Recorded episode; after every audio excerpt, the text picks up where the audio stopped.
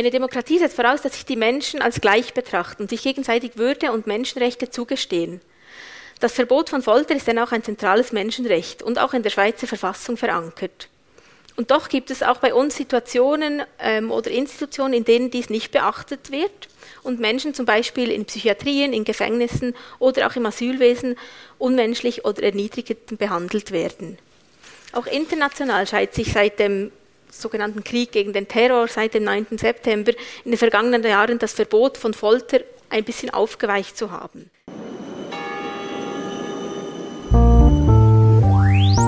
Demokratie.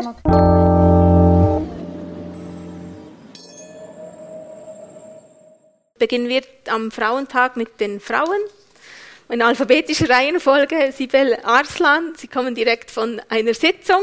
Sie sind Juristin und Politikerin, die sich schon lange für Menschenrechte und Rechte von Minderheiten einsetzt und seit 2015 Nationalrätin der Grünen für den Kanton Basel. Sie sind auch Mitglied in der Außenpolitischen Kommission und der Kommission für Rechtsfragen, Rechtsfragen Entschuldigung, und der Gerichtskommission. Seit Januar 2023 sind Sie zudem Vizepräsidentin der Parlamentarischen Versammlung des Europarates, wo Sie auch seit 2020 Mitglied der Schweizer Delegation sind. Herzlich willkommen. Merci. Regula Mader, Sie sind seit 2020 Präsidentin der Nationalen Kommission zur Verhütung von Folter und heute vielleicht in einer ihrer letzten öffentlichen Auftritte in dieser Funktion. Sie wurde nämlich gerade letzte Woche als neue Vizedirektorin des äh, Staatssekretariats für Migration, des SEM, gewählt. Herzliche Gratulation. Heute sind Sie aber noch als Vertreterin der NKWF hier vor Ort und bringen diese Sicht in die Diskussion ein. Sie haben früher auch ähm, für verschiedene Institutionen oder in verschiedenen Funktionen gearbeitet in Bereichen, wo die NKVF jetzt auch zuständig ist oder, oder ihre ähm, Untersuchungen macht. Das war einerseits als Regierungsstatthalterin im Amtsbezirk Bern, wo sie unter anderem für die KES, die Kinder- und Erwachsenenschutzbehörde, und den Strafvollzug zuständig waren, aber auch als Vorsitzende der Geschäftsleitung der Universitären Psychiatrischen Dienste der Uni Bern und Direktorin eines Kompetenzzentrums für Menschen mit Beeinträchtigungen.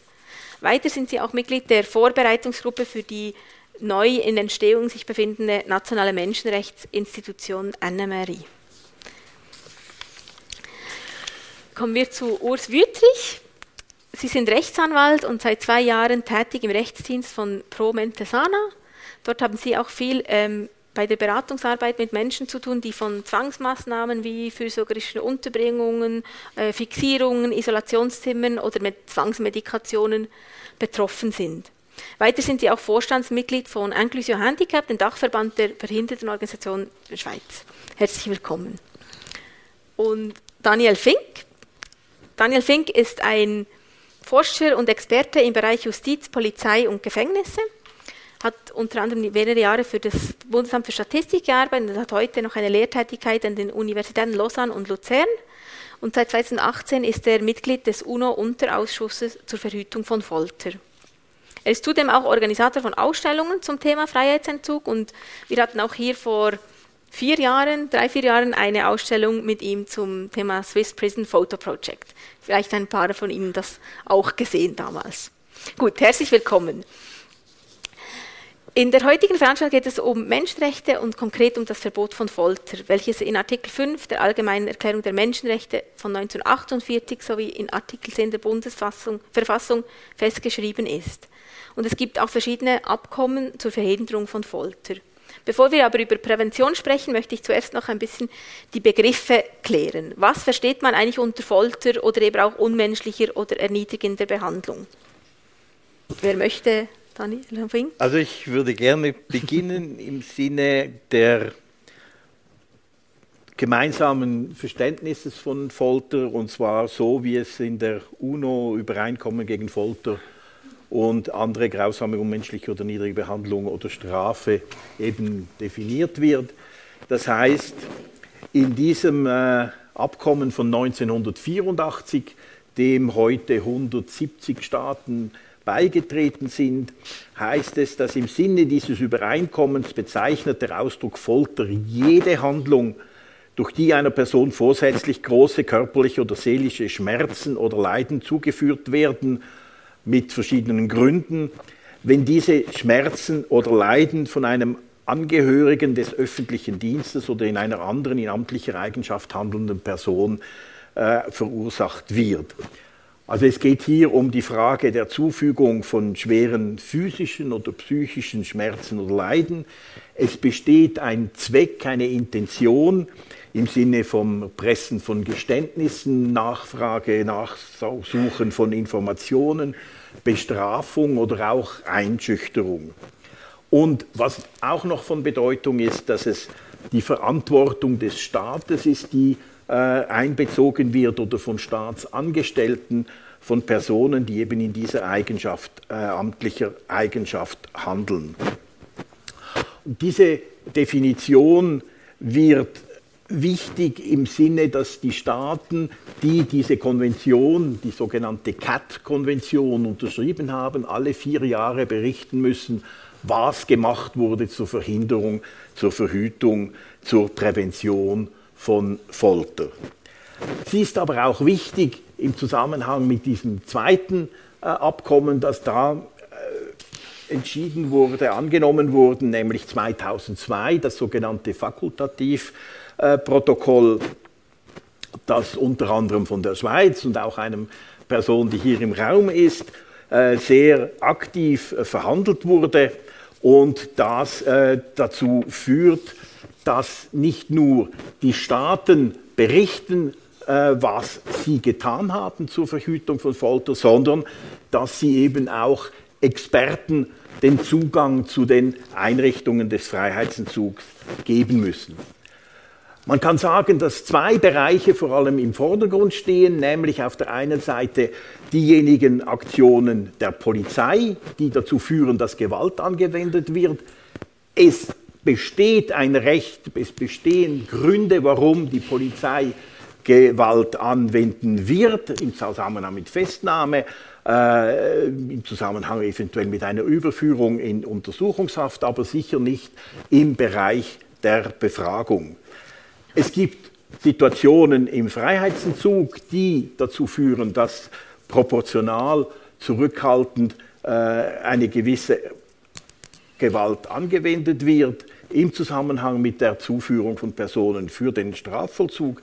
Aber was verhindert werden soll, ist erniedrigende Behandlung von Personen, ist unmenschliche Behandlung von Personen, unmenschliche Lebensbedingungen, in denen äh, die Personen äh, eingewiesen werden. Zwei Ausweitungen. Auf der einen Seite wurde immer mehr auf Bestrafung äh, geschaut.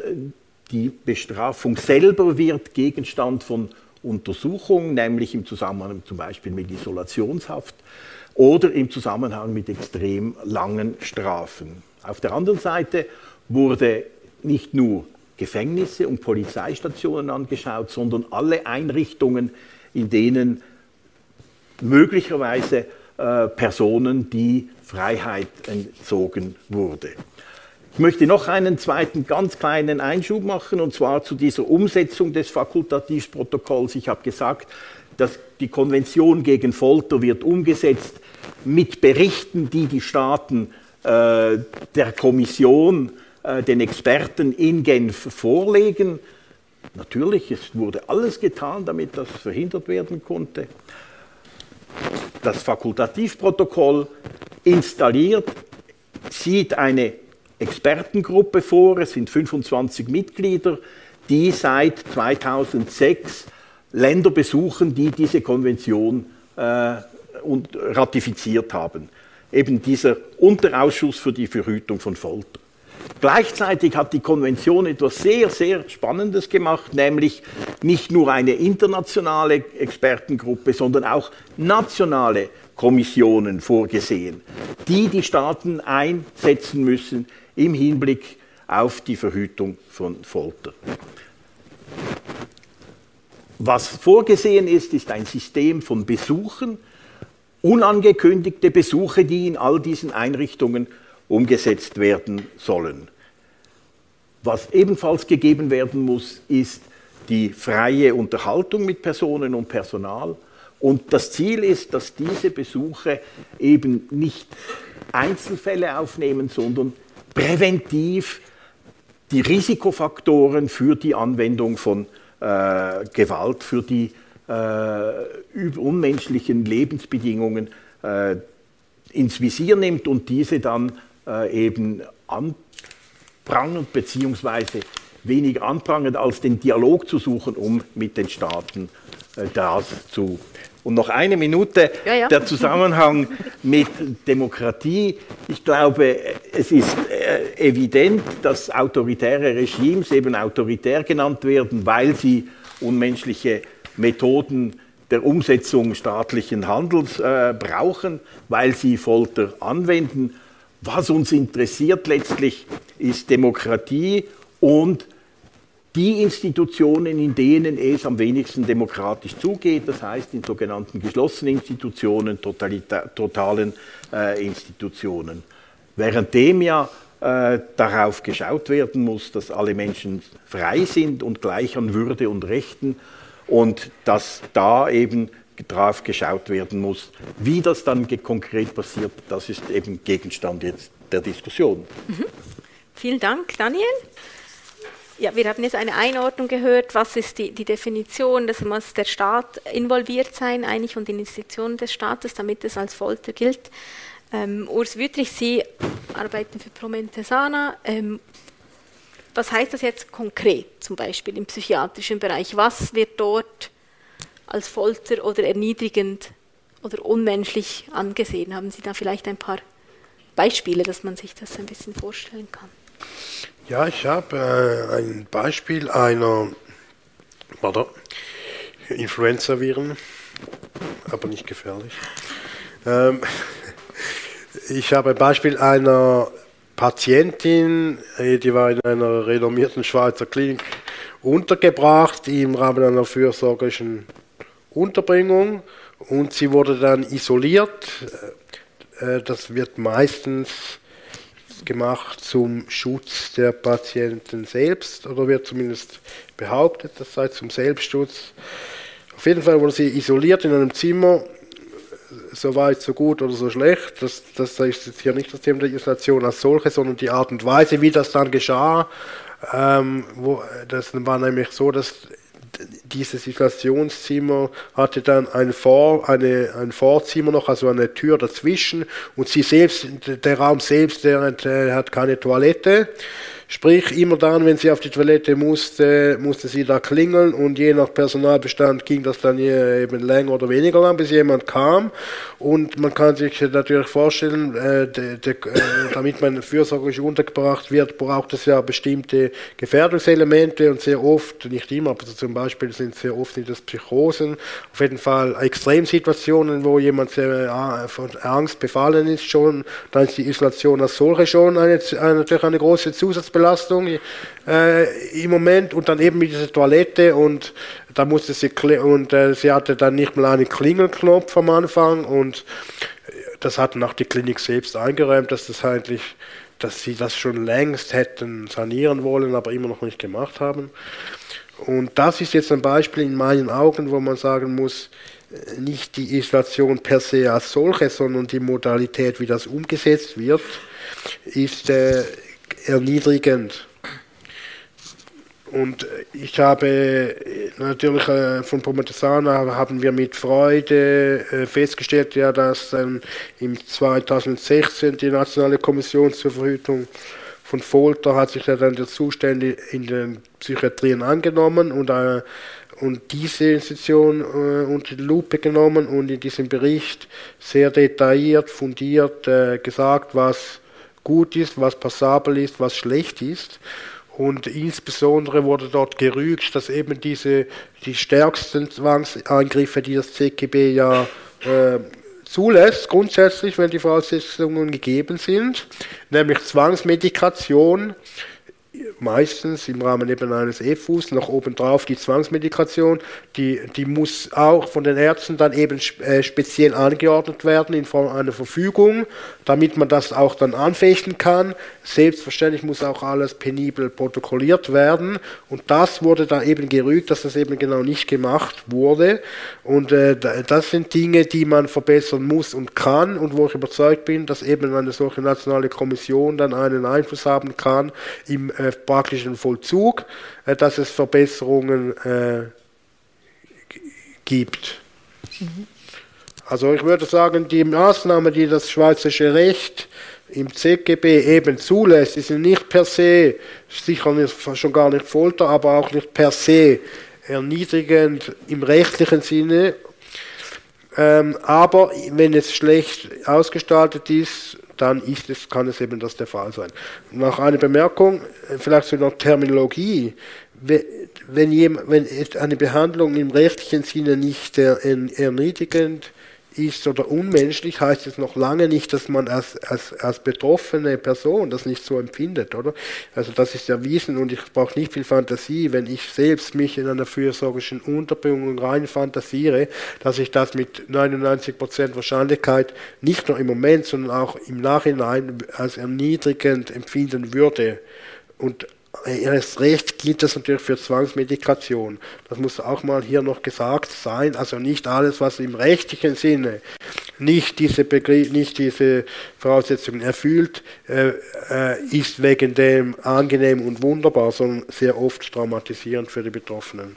Mhm. Ich, ja, ich kann genau, äh, vielleicht ergänzen. Also Daniel Fink hat das äh, Fakultativprotokoll äh, genannt äh, der UNO. Und gestützt auf dieses Fakultativprotokoll hat dann äh, das Schweizerische Parlament das Bundesgesetz über die Kommission zur Verhütung von Folter äh, verabschiedet im 2010 und 2012 hat die Nationale Kommission zur Verhütung von Folter, eben NKVF, ihre Arbeit aufgenommen. Und sie hat seitdem verschiedenste Institutionen besucht besucht. Also sie besucht Vielleicht kann ich das kurz erläutern, welche Institutionen wir alle äh, besuchen, angefangen mit den Gefängnissen. Das war wie klar auch gestützt auf die äh, internationalen Normen. Äh, haben wir zuerst vor allem Gefängnisse besucht, dann haben wir relativ bald im ganzen Asylbereich ähm, Besuche äh, durchgeführt. Also wir besuchen Bundesasylzentren, äh, wir begleiten Rück, also Zwangsrückführungen von Menschen, äh, die nicht freiwillig in ihre Heimat zurückgehen sehen. Dann äh, die ganzen Psychiatrien, also alle Orte, wo Menschen die Freiheit entzogen ist oder es freiheitsbeschränkende Maßnahmen gibt. Dann jetzt, jetzt seit äh, letztem Jahr und oder vorletztem Jahr haben wir begonnen, ähm, spezifisch, also Polizeistationen haben wir immer besucht, aber jetzt haben wir einen Schwerpunkt zu Polizeistationen, wo wir in der ganzen Schweiz Polizeistationen besuchen und seit anderthalb Jahren jetzt den ganzen Bereich der Alters- und Pflegeheime.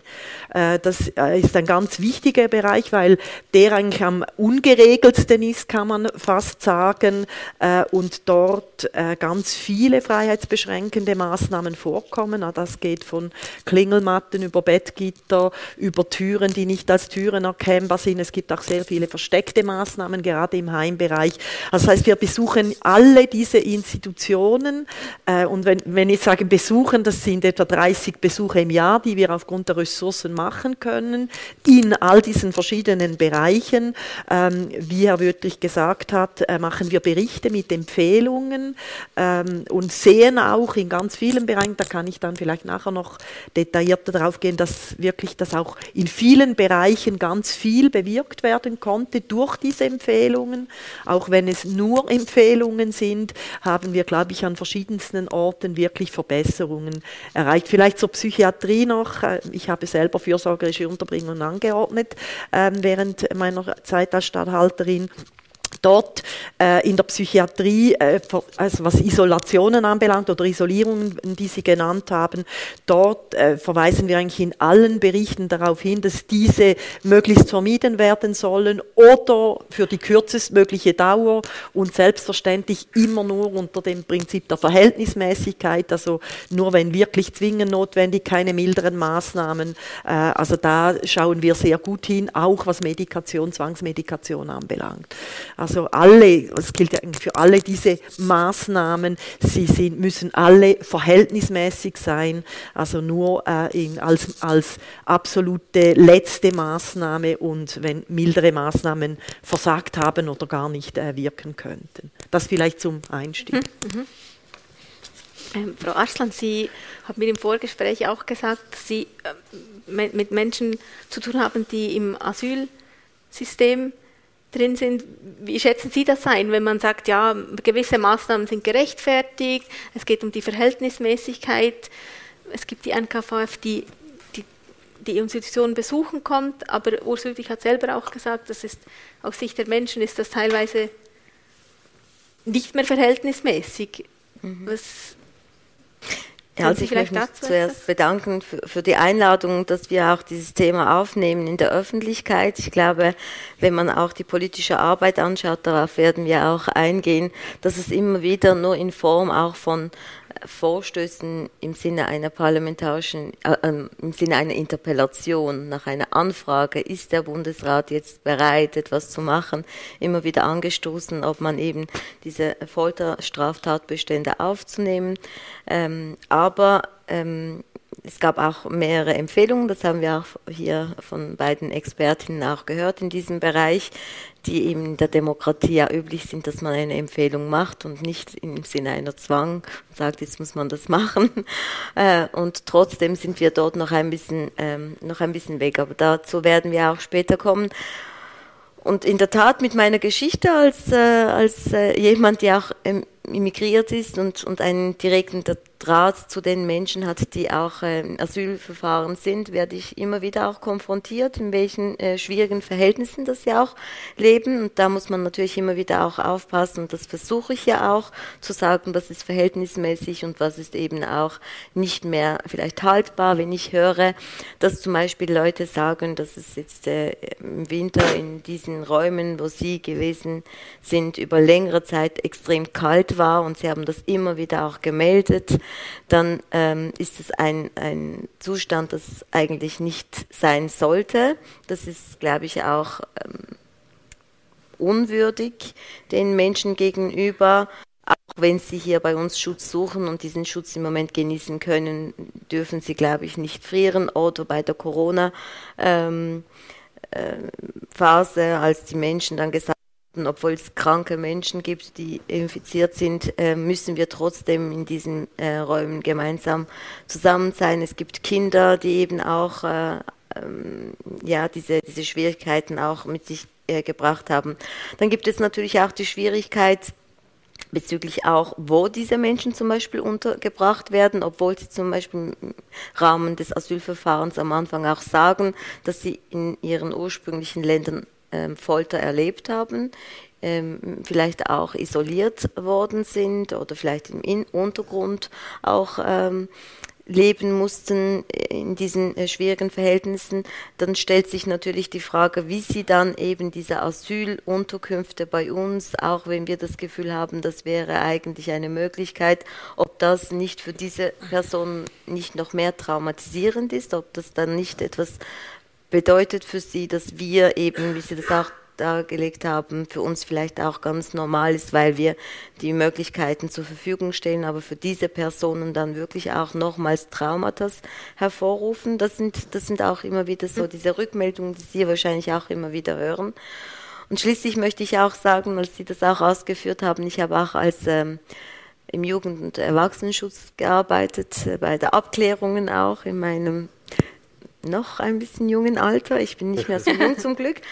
Ähm, und dort wurde mir auch bei dieser Abklärungen und in dieser Phase von, von dem ähm, Gesetz von Jugend, äh, Kindes- und Erwachsenenschutzrecht auch klar, dass wir bei der ähm, fürsorgerischen Unterbringung so vieles eigentlich jahrelang vernachlässigt haben. Das heißt, man hat die Menschen irgendwo platziert und dann hat man sie vergessen in all dieser Situation, wo sie eben selber in diesen, in diesen Situationen ähm, hätten vielleicht für sich auch ähm, etwas verändern sollen, wo sie aber nicht konnten. Und dort stellt sich natürlich schon die Frage, was wir als Gesetzgeber, und da spiele ich natürlich den Ball zu mir, als Politikerin, wir dann machen müssen, damit wir wirklich alle äh, berücksichtigen, während wir ein Gesetz schaffen versuchen, dass niemand äh, durch diesen Raster fällt, aber gleichzeitig auch schauen, wie wir dann auch international auch mitgehen können, ob wir dann die Kriterien erfüllen, ob wir die Empfehlungen, die gemacht werden, vielleicht nicht nur als negativ, sondern vielleicht auch als positiv empfangen sollten, dass wir vielleicht in gewissen Bereichen gewisse Lücken haben und diese nicht besser schließen sollten, damit wir nicht äh, ja, in Verdacht geraten, gerade wir als Schweiz, weil wir auch sehr demokratisch gelten und als Vorbild in der ganzen Welt auch gezeigt werden, hier vielleicht nicht auch ein bisschen sensibler sein sollten. Und folglich freue ich mich nochmals auf diese Diskussion, weil wir immer noch nicht in unserem Strafgesetzbuch Folter als Straftatbestand haben. Mhm. Dankeschön, da kommen wir sicher am Schluss noch ähm, genau darauf. Jetzt, wir haben kurz gehört, was die NKVF macht. Sie haben es kurz erwähnt, dass sie in die Institutionen geht, in den verschiedenen Bereichen. Sie haben gesagt, Sie können Empfehlungen abgeben. Können Sie auch mehr machen? Können sich Leute zum Beispiel auch bei Ihnen melden, wenn, wenn Sie jetzt in eine Institution gehen? Ich stelle mir vor, Sie sprechen mit ein paar Menschen dort, mit den Leitungen, aber können Sie dies, sind Sie auch eine Anlaufstelle für Leute, die davon betroffen äh, sind? Nein, also Daniel Fink hat es eigentlich gesagt, die, die Aufgabe der nationalen Präventionsmechanismen gemäß den internationalen Regelungen ist präventiv, darum heißen sie nationale Präventionsmechanismen, präventiv tätig zu sein. Und das heißt, in der Regel bearbeiten wir keine Einzelfälle, sondern wir gehen in die Institution, äh, wir führen, äh, wenn wir in eine Institution kommen, egal in, in welche, äh, zuerst ein Gespräch mit der Leitung, äh, dann machen wir immer einen Rundgang durch die Institution, das ist wichtig, schauen alle Räume an, also wirklich alle Räume, äh, die, die äh, dass wir einen Eindruck erhalten, auch wie sind diese Räume ausgestattet, also seien es Wohnräume, seien es äh, Sicherheitszellen beispielsweise in den Bundesasylzentren. Ähm, dann ähm, sprechen wir mit sehr vielen Leuten, also mit Mitarbeitenden, mit Asylsuchenden, mit Bewohnerinnen der Alters- und Pflegeheime, mit Psychiatriepatientinnen, also mit allen Beteiligten, die involviert äh, sind. Und gestützt darauf äh, machen wir dann unsere Empfehlungen. Äh, diese Empfehlungen werden das läuft konkret so, dass wir dann am Schluss dieses Besuchs einmal eine erste mündliche Rückmeldung geben, dann gibt es einen Bericht.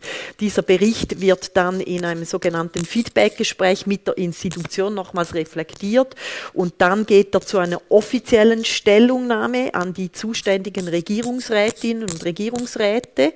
Äh, das ist je nach Themenbereich sind das andere Leute und sie haben zwei Monate Zeit und dann wird unser Bericht und die Stellungnahme, die sind alle publiziert auf unserer Homepage. Das ist alles sehr transparent und man sieht dann auch, was wird umgesetzt, wie reagiert der Kanton oder eben nicht, wo ist er bereit, äh, Maßnahmen umzusetzen. Und das heißt, äh, Einzelfälle behandeln wir ausnahmsweise, das ist nicht, der Regelfall ist nicht so vorgesehen, ist auch ressourcenmäßig äh, nicht so vorgesehen. Wir haben im Vergleich zum Beispiel zu Österreich, wo das alles voll angestellte Leute sind, eine Kommission mit zwölf Personen, die alle das nebenamtlich äh, machen und eine relativ kleine äh, Geschäftsstelle. Was wir machen können zusätzlich ist, äh, dass wir einerseits Nachfolgebesuche machen. Also das heißt, wenn wir einen Besuch gemacht haben und sehen, äh, da läuft einiges schief, dann können wir kurzfristig ein halbes Jahr später oder sogar, wir waren kürzlich in einem Gefängnis innerhalb von drei Monaten zweimal ähm, oder ähm, äh, wir, wir äh, schreiben auch dann nochmals Fragen nach beim Regierungsrat, wenn es um Einzelfälle geht, aber eben das ist nicht das Kernthema. Ähm, und was wir auch machen, wir sind natürlich in engem Austausch und vernetzt mit den Behörden. Also beispielsweise äh, mit der KKJPD, also die, die Konferenz der kantonalen Justiz- und Polizeidirektoren, mit äh, jetzt im Asylbereich, wo es vor allem auch um, um äh, Zwangsmaßnahmen bei Rückführung geht, mit den Polizeikommandantinnen, Kommandanten und so weiter. Also wir sind sehr vernetzt und arbeiten in verschiedenen Gremien mit, wo wir dann auch viel direkter teilweise auch Einfluss nehmen können. Ja. Also es gibt verschiedene Möglichkeiten, aber grundsätzlich ist unsere Aufgabe beobachten und empfehlen und wir haben keine Zwangsmittel. Also wir haben keine Mittel, um zwangshaft durchzusetzen. Mhm. Was vielleicht noch eine Ergänzung, äh, ähm, die Besucher, das hat Daniel Fink auch gesagt, die sind in der Regel unangekündigt. Also das heißt, wir stehen am Morgen vor der Tür und dann geschieht schon sehr viel, oder? Wie wir empfangen werden, sind sie, sind die Leute verfügbar, können wir, wir können alle, das habe ich vorhin vergessen, wir können natürlich alle Unterlagen einsehen. Also in der Psychiatrie jedes Dossier, jeder Patientin, jedes Patienten in den Bundesasylzentren, alle Dossiers in den Gefängnissen, die ganzen Akten. Wir sind die einzige Kommission, die da vollumfängliche Einsicht hat. Darum gibt es bei uns in der Kommission auch Ärztinnen, Ärzte, Psychiaterinnen, Psychiater, Leute aus dem Justizvollzug. Also dort sehen wir sehr viel und wir sehen mehr als jemand sonst. Und das ist natürlich auch schon viel. Darf das, ich ganz kurz ja. dazu eine Frage stellen? Ja, klar. Mich würde interessieren, natürlich auch, weil ich in der Gerichtskommission bin und in der Rechtskommission, wie, die, äh, wie die Gerichte vielleicht auch ihre Arbeit einbeziehen. Also wird, wird daraus zitiert, wird das berücksichtigt mhm. oder werden sie angefragt, um Gutachten vielleicht auch darzulegen, sollte es zu einem Fall, Einzelfall wenn zum Beispiel der Anwalt das weiterzieht, ob Sie dann auch eine Stellungnahme schreiben, das weiß ich Nein, nicht. also wir haben einfach die Ressourcen dazu schlicht nicht, aber was, äh, was wir, wir, wir werden immer wieder in Bundesgerichtsentscheiden zitiert. Wir haben verschiedene Bundesgerichtsentscheide, wo auf unsere Berichte oder auf einen Einzelfall auch ähm, Bezug genommen wird. Aber das ist nicht so häufig der Fall. Aber es gibt es. Aber wir haben keine Möglichkeit jetzt Gutachten. Wir geben manchmal selber Gutachten in Auftrag oder in bestimmten äh, Themen.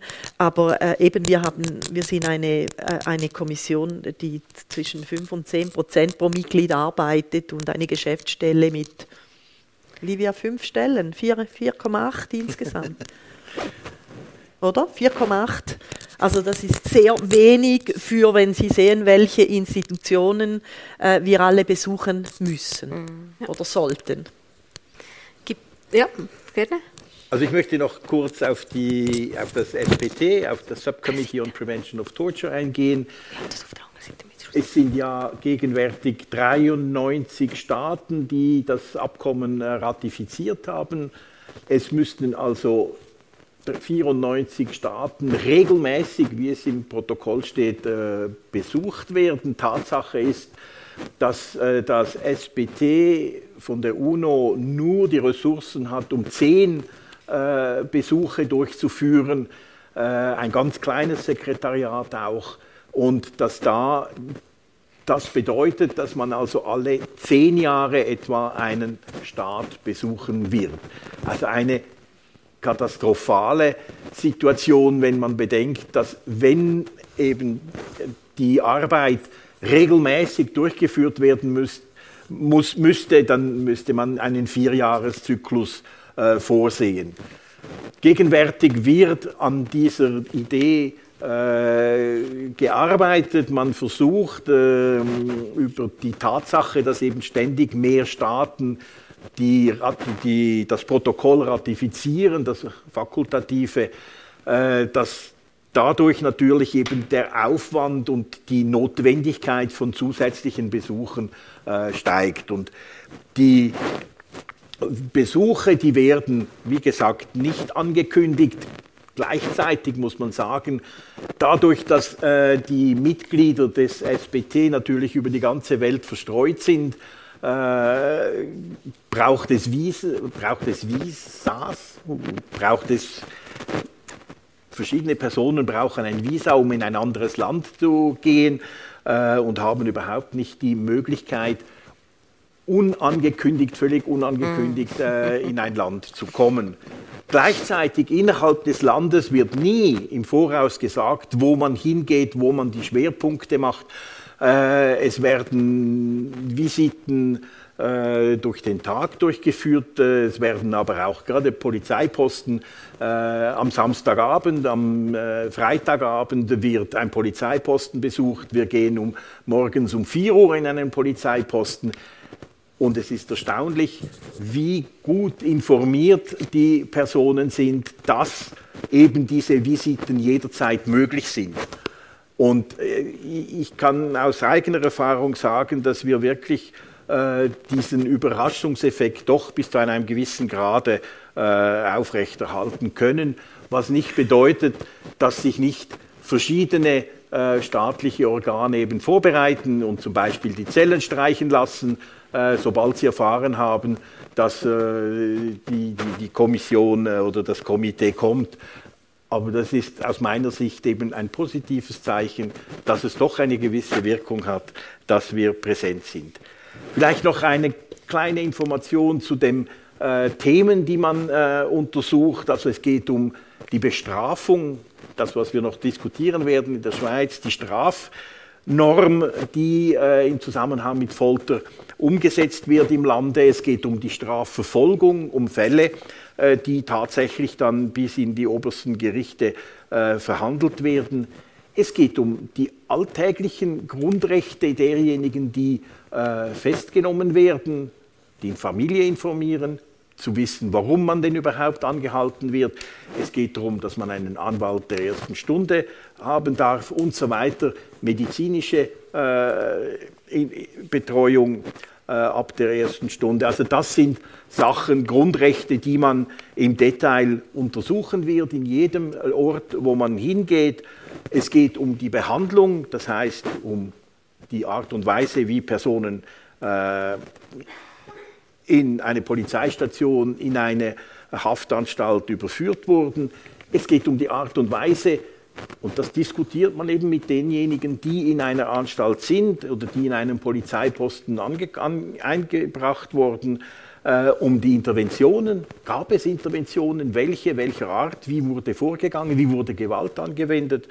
Äh, wenn es eine Meuterei gegeben hat, äh, welches das Klima ist, meistens die Tatsache, wenn man in ein Gefängnis kommt, spürt man bereits das Klima, ob es eher relaxed ist oder ob da äh, bereits von Anfang an eine Spannung da ist äh, und erst recht, wenn noch da die Experten von der UNO kommen. Man schaut sich im Detail die Lebensbedingungen an äh, und, und wie gesagt, es geht um eine systematische Beurteilung aller Faktoren, aller Elemente, die eventuell dazu führen könnte, dass äh, unmenschlich, äh, dass Personen in Freiheitsentzug unmenschlich behandelt würden.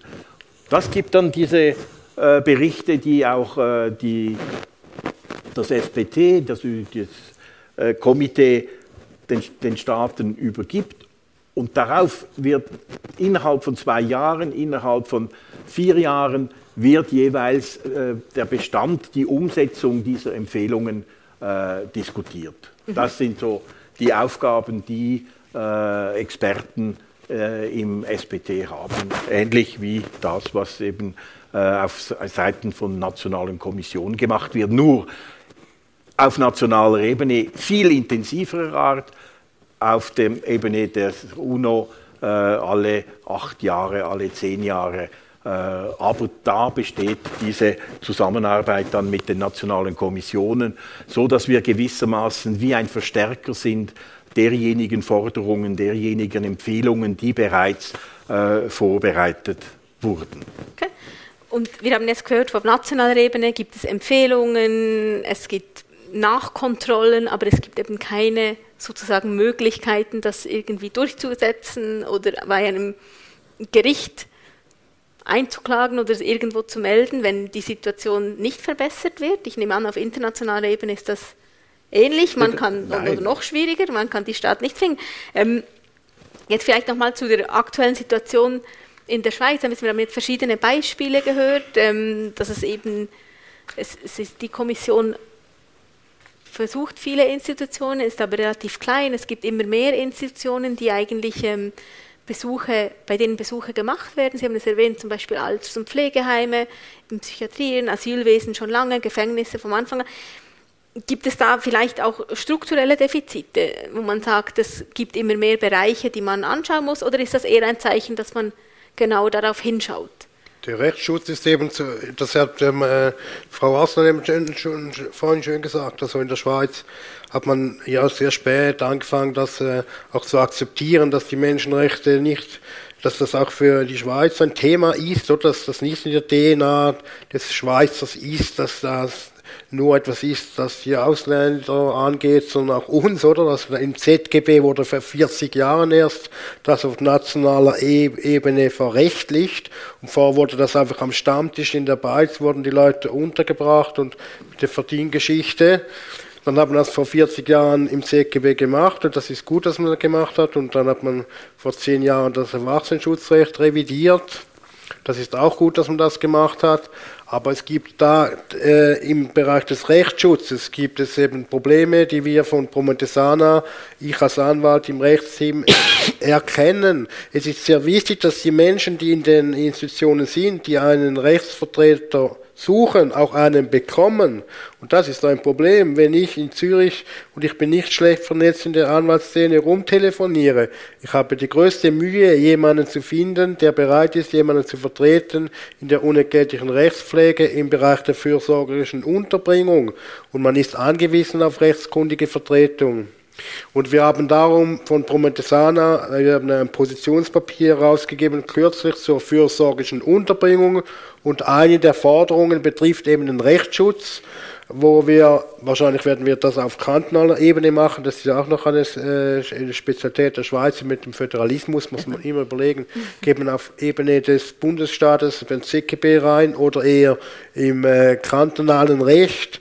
Wahrscheinlich werden wir das auf kantonaler Ebene in einem großen Kanton dann versuchen, dass man im Einführungsgesetz zum ZGB eben den Kantonen die Aufgabe gibt, sicherzustellen, dass effektiv nicht nur auf dem Papier, sondern effektiv, wenn, wenn man äh, jemanden sucht, dass man auch jemanden findet, der bereit ist, die, äh, die Leute zu vertreten. Und ähm, dann ist noch eine Besonderheit im Bereich der Unterbringung, wo einfach in meinen Augen ein Denken immer noch, immer noch äh, zum Ausdruck kommt, dass man da eben Leute, die untergebracht werden, dass das eigentlich Menschen zweiter oder dritter Klasse sind auch wenn es ja fürsorgerisch sein soll. Früher hat man, hat man es anders genannt, jetzt ist es fürsorgerisch. Und früher nannte man es Freiheitsentzug, aber eine andere Etikette macht noch keinen anderen Inhalt. Auf jeden Fall ist es immer noch so heute in gewissen Kantonen und gerade eben in diesem schönen Kanton Bern, dass, äh, zum Beispiel, dass es so ist, wenn jemand untergebracht wird, fürsorgerisch, dass es möglich ist und auch gemacht wird, die Kosten dieser Unterbringung äh, dieser Person aufzuerlegen, abzüglich allenfalls der, äh, des Teils der Krankenversicherung. Also das können Zehntausende Franken sein. Also dass man da untergebracht wurde gegen den eigenen Willen, ist ja vielleicht gut gemeint und vielleicht auch richtig, aber dass man da die Kosten dieser Person auferlegt, das ist in meinen Augen stoßend, oder? Äh, das kam ich erst jetzt kürzlich auf diese Sache, als jemand mir das geschickt hat, und das habe ich gar nicht geglaubt. Dann habe ich gesehen, doch, das stimmt. Und das Bundesgericht hat gesagt, das ist Föderalismus, der Kanton Bern darf das machen. Das Bundesparlament wollte nicht, dass man das auf nationaler Ebene sagt, dass die Kosten nicht getragen werden sollen. Das kann jeder Kanton regeln, wie er das will, und die einen regeln das eben dann so in einer Weise, die meinen Gehen wir noch mal an. ist. Probieren wir noch mal. In der Politik muss man ja zehnmal probieren, bis man genau. einmal vorwärts kommt. da muss man ganz dicke Bretter bohren und das ist ja dann der Toll, dass wir Leute haben, eben wie Sie beziehungsweise ich als Genossin, die diese Bretter bohren, oder? und äh, noch ein Punkt, eben die ganze Diskussion mit Folter, das ist extrem wichtig, oder? Weil das ist ja wie, also fast ein bisschen zynisch, aber wie Leuchtturm, das sind halt große Worte, Folter, erniedrigende Behandlung. Es ist auch präventiv wichtig, zweifellos, die Kommission, die Berichte. Aber nachher geht es auch darum, und das ist natürlich ein Herzensanliegen von Prometheusana und mir als Anwalt, dass man den einzelnen Menschen vertritt in dem Moment, wo er in der Institution ist, nicht erst im Nachhinein und dass dann vielleicht mal eine Kommission die Schweiz rügt. Das ist gut, dass man das macht, das ist eine präventive Wirkung. Aber noch besser, dass im Moment, wo jemand Unrecht erfährt oder glaubt zu erfahren, dass er die Mittel hat, an den Staat, an die Gerichte zu gelangen, damit diese dann beurteilen können, ist es rechtmäßig, ist es unrechtmäßig, ist es vielleicht sogar erniedrigend äh, oder noch schlimmer, was ist es, oder? Aber dass man das untersucht und genau hinschaut, das ist sehr wichtig, äh, dass das Prozessuale auch, das muss im Moment geschehen und das braucht Ressourcen. Und oft sind die Leute, die betroffen sind von diesen Eingriffen, seien das Asylsuchende oder natürlich eben Häftlinge, Strafvollzug. Und erst recht die fürsorgerisch Untergebrachten sind natürlich das braucht nicht viel Fantasie, die haben oft sehr wenig Geld und die sind angewiesen auf eine unentgeltliche Rechtsvertretung und da muss man dann, das muss man denen auch gewähren, oder? Es geht da um ein paar Millionen Franken pro Jahr und das ist natürlich schäbig eines Rechtsstaates unwürdig, wenn man das nicht sicherstellt, dass es auch praktisch funktioniert. Vielleicht äh, ergänzend noch, also Sie haben es genannt, eines der großen Probleme, das wir auch sehen, ist, dass es halt in, zwischen den Kantonen eine sehr große unterschiedliche Praxis gibt. Das ist das eine, äh, auch zwischen großen und kleinen Kantonen, oder? Wir sehen es, ich nehme ein Beispiel aus dem Asylbereich, ähm, Rückführungen, ähm, das beobachten wir nur. Da gibt es Kantone, die haben professionell ausgebildete Polizeikräfte, die wirklich das sehr sorgfältig machen und wir haben haben Kantone, sehr kleine, die das nicht haben. Und da sieht man halt auch qualitative Unterschiede. Oder auch im Asylbereich, um, um das auch noch äh, zu beleuchten, ähm, jetzt neben der Psychiatrie natürlich, dass, äh, dass wir besuchen die Bundesasylzentren, oder? Aber die Situation in den kantonalen Rückkehrzentren ist viel, viel schlimmer als in den Bundesasylzentren. Die Situation in den Bundesasylzentren, die beobachten wir, da hat es in den letzten Jahren Verbesserungen gegeben, die genügen noch nicht, äh, aber in den Kantonen, da schaut eigentlich niemand hin. Also es gibt wir haben jetzt einen Auftrag gehabt, letztes Jahr äh, die Rückkehrzentren im Kanton Bern anzuschauen und die haben uns gesagt, wir sind, die Bundesasylzentren sind Fünf-Stern-Hotels und wir haben keinen Stern. Einfach um das, das sagen die Mitarbeitenden da, oder? Das ist dann, äh, und da schaut niemand hin, mit Ausnahme von einzelnen Kantonen, wo es Kommissionen gibt, aber es gibt fast in keinen Kantonen. Äh, und da gibt es einen riesigen Handlungsbedarf, ähm, dass ähm, und auch dort eine riesige unterschiedliche Praxis, äh, jetzt gerade im Asylbereich, auch in der Psychiatrie, in der Umsetzung des Kindeserwachsenenschutzrechtes. Und da, da haben wir eine riesige Herausforderung in der Schweiz. Haben wir in der Tat, also ich habe gestern etwas gelesen, das hat mir sehr, sehr spannend äh. Und zwar hat jemand geschrieben, ähm, wenn jemand, ähm, wenn es jemandem gut geht, hat man sehr viele Wünsche oder Sachen, die man sich vornimmt. Wenn man krank ist, hat man nur einen Wunsch. Mhm.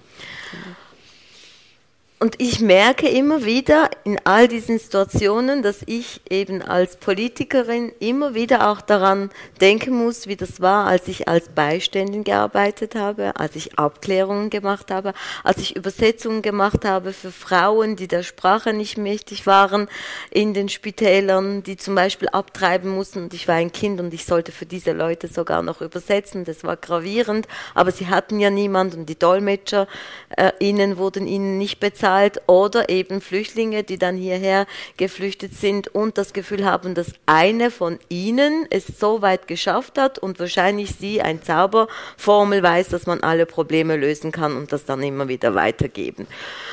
Und trotzdem ist es, glaube ich, wichtig, dass man das nicht vergisst. Aber ich bin zuversichtlich, das möchte ich auch noch sagen. Wissen Sie, warum ich zuversichtlich bin? Seit ich in dieser Legislatur im Parlament mit mehreren Frauen zusammen bin, habe ich bemerkt, dass ich keine Aufklärungsarbeit wie bei meinen ehemaligen Kollegen machen muss. Wenn ich zum Beispiel für ein Frauenanliegen mehrmals für ein Anliegen nachfragen muss, mit Analysen, Studien, mit Berichten kommen muss, sondern ich kann nur noch zu meinen Frauenkolleginnen gehen und sagen, ich mache diesen Vorstoß.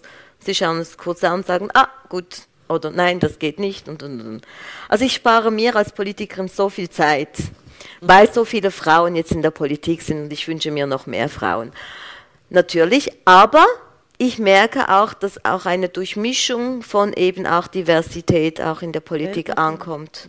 Und diese Diversität in allen Bereichen, sei das jung und älter, sei das Frauen, Männer, sei das eben mit Migrationshintergrund oder nicht, oder auch sei, sei das ob man von guten Verhältnissen kommt, sozialen Verhältnissen oder von wenigen sozialen Verhältnissen, hat man gewisse Sensibilisierungen, die man mit sich bringt. Und ich glaube, das sind all diese Themen, die man nicht, weil die SchweizerInnen als Parlamentarier oder unsere Parlamentarier schlechte Menschen sind, nicht beobachtet hat oder gewisse Sachen nicht verändert hat, sondern oft ist es auch nicht so, dass man das Gefühl hat, dass das die Themen sind, die sie eben bewegt haben, sondern ihre Themen waren andere. Wie können wir unsere Firma noch optimaler gestalten? Was braucht es dort für gesetzliche Grundlagen, damit man eben international auch geschützt ist als Finanzplatz und so weiter und so fort. Und diese Themen wurden natürlich auch oft vernachlässigt. Und ich glaube auch, wenn der Pendel jetzt auch bei Migration in der heutigen Zeit jetzt nochmals seitens der SVP nochmals so ein bisschen zurückschlägt, wird es, glaube ich, wieder sich korrigieren. Das wird kommen, weil dieses Spiel kann man nicht mehr lange machen. Ich glaube, es gibt genügend viele auch Leute wie ich, die sogar Schweizerdeutsch gelernt haben, damit man diese Übersetzungsarbeit machen kann. Also wird es wohl wahrscheinlich lange nicht mehr möglich sein. Aber trotzdem sind wir, glaube ich, in der Politik noch nicht so dort, wo wir sein sollten, weil wenn wir eben diejenigen, die am schwächsten der Gesellschaft sind, nicht mitnehmen, dann hat wahrscheinlich auch unsere größte Errungenschaft keine große Bedeutung, weil wir sind, wie das Präambel auch sagt, nur so stark, wie wir die Schwächsten auch unter uns auch aufnehmen. Und deshalb bin ich froh, versucht man nach Lösungen zu suchen und probiert auch Druck zu machen. Aber ich glaube, was auch fällt, wenn wir so bei dem sind, was auch fällt, ist anzuerkennen, dass wir auch nicht eine richtige Koordination von den Kräften haben, dass man wirklich auch in verschiedenen Bereichen eben auch freiwillig vielleicht arbeitet und versucht irgendetwas zu machen. Das wird wie nicht gebündelt. Und ich merke auch, wenn ich mir immer wieder auch das notiere und das auch höre, dass Ressourcen von den direkt Betroffenen manchmal auch nicht genügend genutzt werden. Also jemand, der selber Folter erlebt hat, wird eine ganz einfache, schnellere schnelleren Eindruck haben, was eben zu Folter ähm, Wahrnehmung führen kann, für vielleicht auch einen Bericht, als jemand, der oder die das eben in der Theorie auch sehr oft gelernt hat, sensibilisiert ist, aber vielleicht das gar nicht zum Glück erleben musste. Und, und, und vielleicht könnten wir dort auch versuchen, diese ja, auch wenn es, wenn es schwierige Erfahrungen sind, diese Erfahrungen von den jeweiligen Leuten auch zu nutzen, zu unserem Gunsten, weil das auch ein Kapital ist, was eigentlich verloren geht, denke ich. Ja, da kommen wir, möchte ich gleich anknüpfen. Vielen Dank, ähm, dass wir jetzt eigentlich zum, zum Teil kommen. Wir haben jetzt verschiedene Punkte gehört, wie, wo es Probleme gibt, sei es bei den Ressourcen oder bei den Umsetzungskapiteln, bei den rechtlichen ähm, Verpflichtungen. Ich möchte nur ein bisschen nach vorne schauen und mit Ihnen noch diskutieren, was braucht es in diesen verschiedenen Bereichen für konkrete Maßnahmen vielleicht, um diese Verbesserungen zu bringen. Also Sie haben es jetzt gerade erwähnt, die Ressourcen. Ich habe bei Ressourcen, also von Leuten nutzen, die selber betroffen waren. Ich habe bei Ressourcen auch zum Beispiel daran gedacht, sei es in psychiatrischen Institutionen oder von Alters- und Pflegeheimen hört man oft, es gibt einfach zu wenig Personal oder zu wenig ausgebildete Menschen und um die Menschen in den Heimen zu schützen, muss man sie eben fixieren oder ruhig stellen. Äh, ist das vielleicht ein Ansatz, oder haben, was wären konkrete Maßnahmen aus Ihrer Sicht, was es bräuchte? Also ich kann, allen, kann vielleicht einiges gehen. Äh, jetzt aus, aus Sicht der, der NKVF ähm, sicher ähm, benennen. Äh, ich denke, der Fachkräftemangel, der in aller Munde ist, der wirkt sich aus, also der wirkt sich an verschiedenen äh, Orten aus. Äh, in den Bundesasylzentren gibt es gute Konzepte zur Betreuung von, äh, von minderjährigen Asylsuchenden, aber es gibt kein Fachpersonal. Also das heißt, äh, da gibt es gute Konzepte, dass sozialpädagogische Mitarbeitende die jungen Asylsuchenden ähm, äh, betreuen. Im Moment ist das nicht möglich, weil es keine sozialpädagogischen Mitarbeitenden gibt. Also als ein Beispiel. Ähm, im, Im Heimbereich ist, äh, ist es so, dass wir haben es jetzt nicht direkt beobachtet, aber die Befürchtung besteht natürlich, dass wenn zu wenig Fachpersonal da ist, auch in der Psychiatrie, dass es zu mehr Zwangsmaßnahmen kommt. Äh, da gibt es noch keine Statistiken dazu, aber das ist äh, eine große Befürchtung, äh, dass Zwangsmaßnahmen, Zwangsmedikationen, Isolierungen und so weiter zunehmen, äh, wenn zu wenig Personal da ist. Und das ist eine äh, Herausforderung jetzt in diesem Bereich. Dann äh, gibt es in der Schweiz keine oder nur wenige Ombudsstellen. Also es gibt keine Ombudsstelle für, gegen Polizeigewalt. Es gibt noch keine Ombudsstelle für Asylsuchende.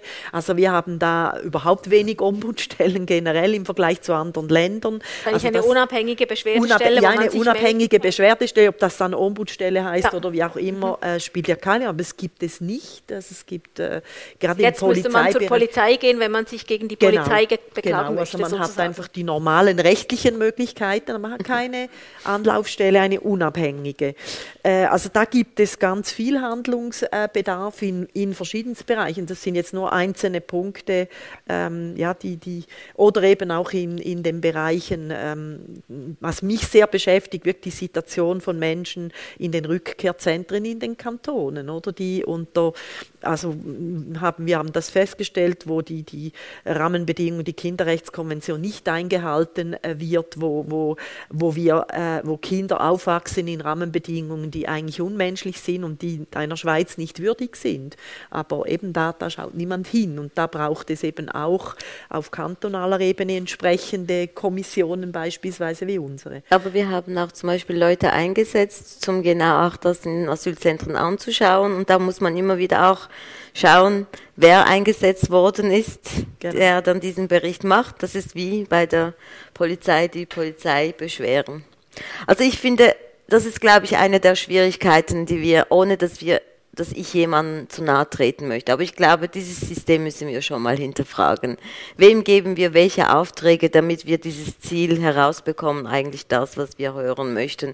Und das ist oft der Fall. Also bei diesen Asylzentren haben wir jetzt einen Bericht bekommen und dort wurde auch gesagt, ja, die Situation ist nicht gravierend und ich mag mich noch, noch nicht vor allzu langer Zeit vor, diesen, vor dem Bundeshaus äh, erinnern, dass sehr viele Asylsuchende da gestanden sind mit einem Dossier, die das auch gesagt haben. Also es kann gut sein, dass sie sehr eine, eine, eine blühende Fantasie haben, diese Asylsuchenden, und das Gefühl haben, sie wollen jetzt gern mal Aufmerksamkeit auf sich ziehen und wollen Mitleid erregen, kann ja auch gut sein. Aber ich glaube jetzt nicht, dass jetzt von all diesen 200 äh, Personen das alle ähnlich empfunden haben. Und, und deshalb merke ich, es ist in der Tat so, dass wir diese Mängel haben, dass genau hingeschaut wird, aber wer macht dann auch diese Analysen? Was sind das für Vertrauenspersonen, die das machen? Sind das auch Leute, die eben auch gewisse kritische Stimme mitnehmen können oder auch diese Macht, diese Stärke haben können, zu sagen, ja, da ist Fehler, da ein Fehler passiert und die muss man eigentlich angehen. Das braucht natürlich auch eine innere Stärke, auch wenn der Bund diese Personen bezahlt. Und das Gleiche gilt ja auch für die Ombudsstellen. Die Frage ist ja, wer zahlt die Ombudsstellen? Und das ist ja oft bei den Beschwerdeinstanzen, dass dann die Organisationen, bei denen sie diese Institution auch schaffen, wie zum Beispiel bei den Krankenkassen, die Krankenkassen eigentlich das Ganze auch bezahlen und dann beschweren sich die Leute und so. Und dann ist immer so eine, eine ähnliche Frage. Ich glaube, da müssen wir das System allgemein mal so anfragen und sagen, da müsste man Budget dafür sprechen, für diese Unabhängigkeit.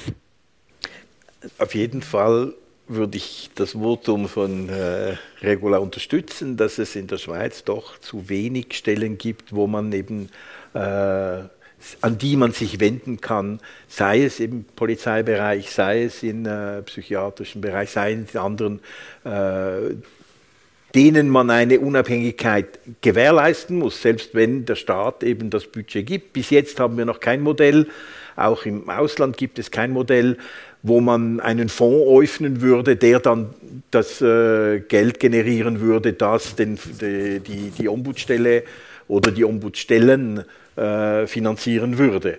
Aber gleichzeitig muss man einfach sehen, dass es zwei verschiedene Funktionen sind. Auf der einen Seite die Ombudsstellen, die äh, Organisationen, an die man sich wendet, weil man als Individuum äh, das Gefühl hat, geschädigt worden zu sein, wo man Wiedergutmachung beantragen kann, wo man als Individuum sich eben äh, ja, die, die, die Rechte äh, gerechtet werdet, äh, wo, man, wo man als Individuum äh, die Unterstützung bekommt, die man eigentlich haben möchte.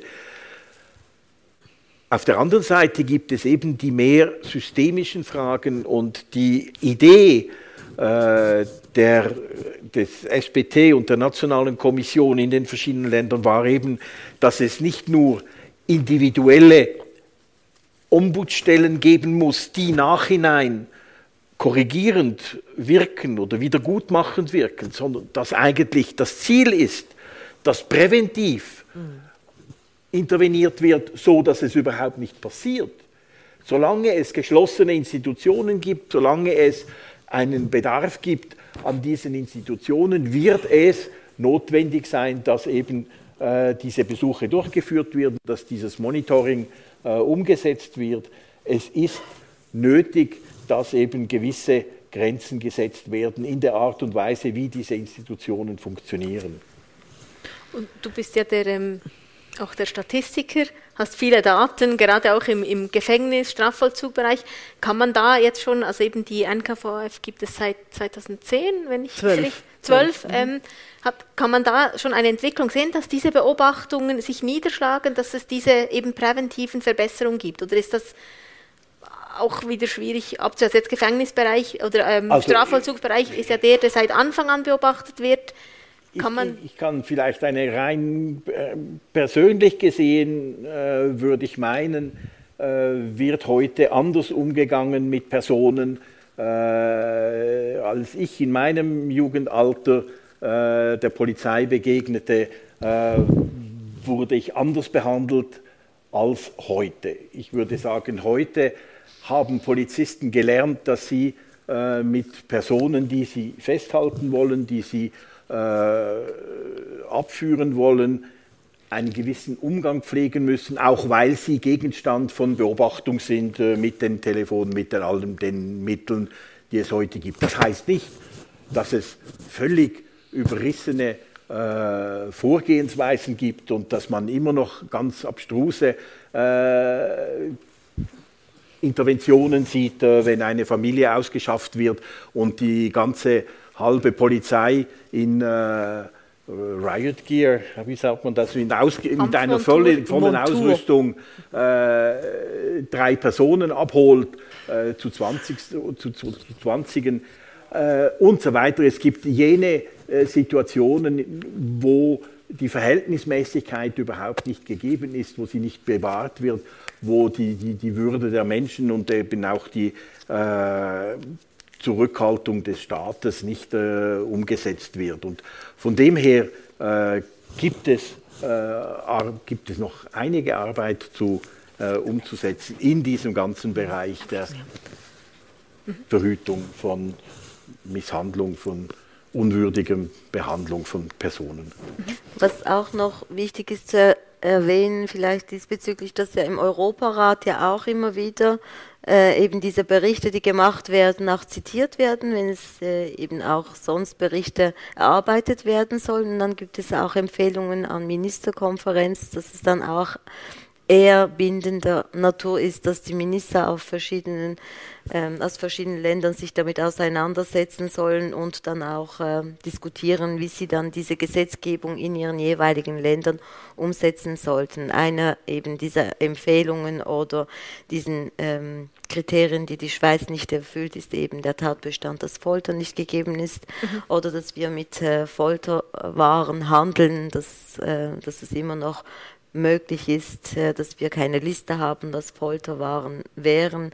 Und das sind auch Diskussionen, die jetzt bei uns äh, übernommen werden. Und ich glaube, ein Vorteil ist selbstverständlich auch mit all den Schwierigkeiten die Digitalisierung, dass man dort, auch wenn man nicht ganz fest vernetzt ist, aber schneller an die Informationen kommen kann, man sich dann auch vorbereiten kann, was zum Beispiel in Österreich passiert, wie man dann auch äh, diese, diese Erfahrungen, Mehrwerte auch in der Schweiz zum Beispiel auch umsetzen kann. Und ich glaube, das sind auch gewisse Vorteile.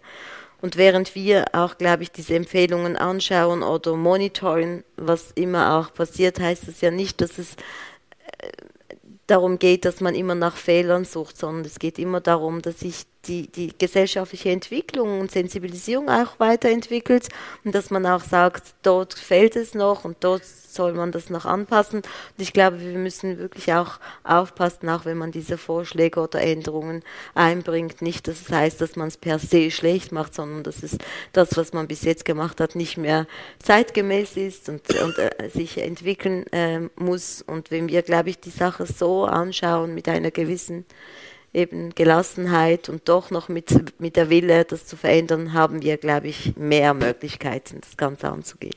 Mhm.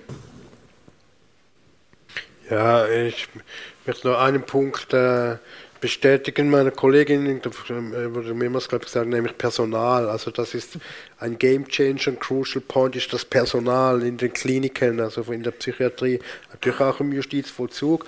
Also das, das weiß man, dass dann, wenn man genug Personal hat, dann sind viel weniger Zwangsmaßnahmen nötig.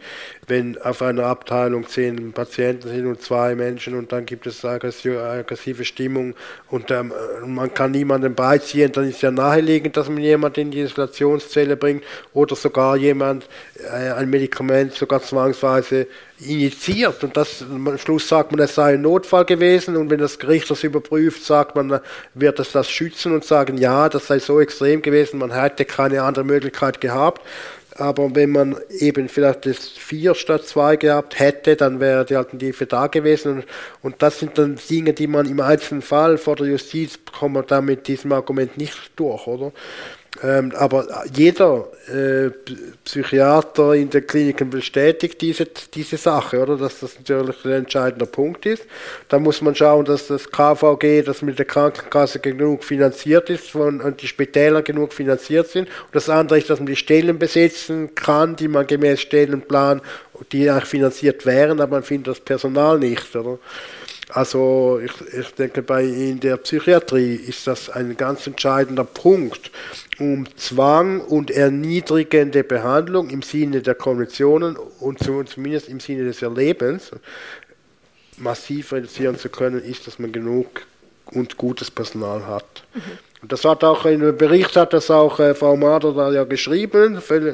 Der hat gesagt, es, und das, haben auch die, das hat auch der EG-Mehr in Straßburg immer wieder gesagt, die Tatsache, dass man unterdotiert sei im Personal, rechtfertigt eben nicht die, die Anwendung von, Zwang, ähm, von, von Zwang. Das ist nicht ein legitimer Grund, um äh, gegen den Willen eines Patienten eine, eine Behandlung durchzuführen. Äh, so, auch wenn es noch so sehr nachvollziehbar ist im Moment, auch für die Menschen, die das tun, für das Personal, sie machen das ja nicht aus, aus bösem Willen, sondern sie sind schlicht verzweifelt, wie kriege ich da die Situation einigermaßen hin bis zum Feierabend und dann macht man das eben, aber das ist eben genau nicht ein legitimer Grund, um Zwang anzuwenden gegen den Willen einer Patientin. Mhm. Ganz kurz, Daniel, und danach noch ich, ich Regula, wollte, und dann würden wir für das Publikum öffnen. Ich wollte noch auf die Frage antworten, Statistiken. Die Schweiz ist eher ein ein, ein, ein, Land, in dem es wenig Statistiken gibt, auch im Bereich äh, Freiheitsentzug. Äh, wenn man äh, in England zum Beispiel schaut, wird das ganze Vorgehen gegen Individuen, äh, die, die, die, die, Interventionen von äh, Vollzugsbeamten, wird im Detail dokumentiert und wird öffentlich gemacht. Man kann also schauen, wie das im Bereich der Psychiatrie zum Teil gemacht wird durch die Nationale Kommission pour la Qualité äh, Einkuh, Einkuh. Mhm. wird dokumentiert, wie viele Zwangsmaßnahmen in wie vielen, in welchen Institutionen angewandt werden. Und das ist zum Teil eine Qualitätskontrolle oder mindestens erlaubt es im Nachhinein zu überlegen, welche Institutionen wenden welche Maßnahmen an und gibt es einen Grund, warum sie das machen oder wird eben übertrieben äh, Gewalt angewendet. Ja. Und, und das Ähnliches kann eben auch äh, im Zusammenhang mit der Polizei. Es gibt schon eine Statistik zur Anwendung von Schusswaffe bzw. Taser. Ich habe gerade vor kurzem erfahren, dass wir etwa von 100, äh, über 100 Fällen pro Jahr der Anwendung von Schusswaffen heute bei etwa sechs oder sieben sind. Im Gegenzug sind dafür die Taser umso mehr äh, zur Anwendung gekommen.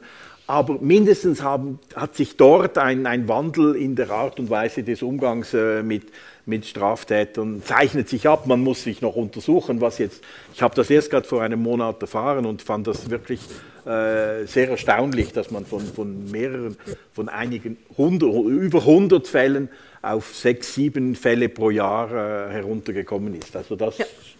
sind so Daten, die eben längerfristig erlauben würden, die ganze Frage des. Umgangs mit Menschen in diesen schweren Situationen, in diesen ja, äh, ja.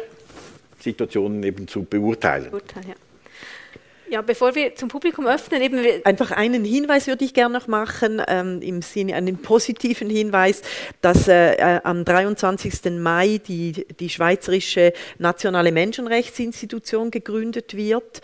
Äh, das heißt, es, äh, das Parlament hat äh, im Rahmen der, ähm, des Bundesgesetzes über Friedensförderung und so weiter äh, insgesamt über vier Jahre vier Millionen gesprochen. Also das heißt, ab, ab 23 steht pro Jahr eine Million zur Verfügung.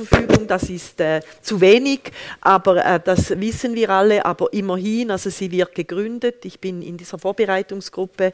Wir sind daran, die Statuten zu machen. Wir sind daran, Vorstandsmitglieder zu suchen. Und am 23. Mai ist die, diese Gründung. Und dann haben wir ein, ein Institut oder eine Institution, die dann schweizweit für die Umsetzung der Menschenrechte sorgt. Da braucht sicher dann noch mehr Lobbyarbeit, aber immerhin. Also es war jetzt ein über 20-jähriger Kampf, dass diese Institution zustande kommt. Mhm. Also merken Sie sich diesen Termin vor. Es ist genau. wirklich ein harter Arbeit gewesen, aber genau. es ist immerhin, äh, immerhin äh, möglich heutzutage. Aber wenn wir gerade an dem sind, könnt, würde ich gerne auch vielleicht nochmals äh, etwas damit erklären. dann das Publikum auch und noch zwar glaube ich, kann. was auch sehr wichtig ist, ist, dass wir die Gerichte und die Rechtsprechung und die Rolle der Medien nicht vergessen mhm. dürfen. Mhm. Ich glaube, es ist auch immer eine Wahrnehmungsfrage, welches Bild, welches Narrativ wird geschaffen.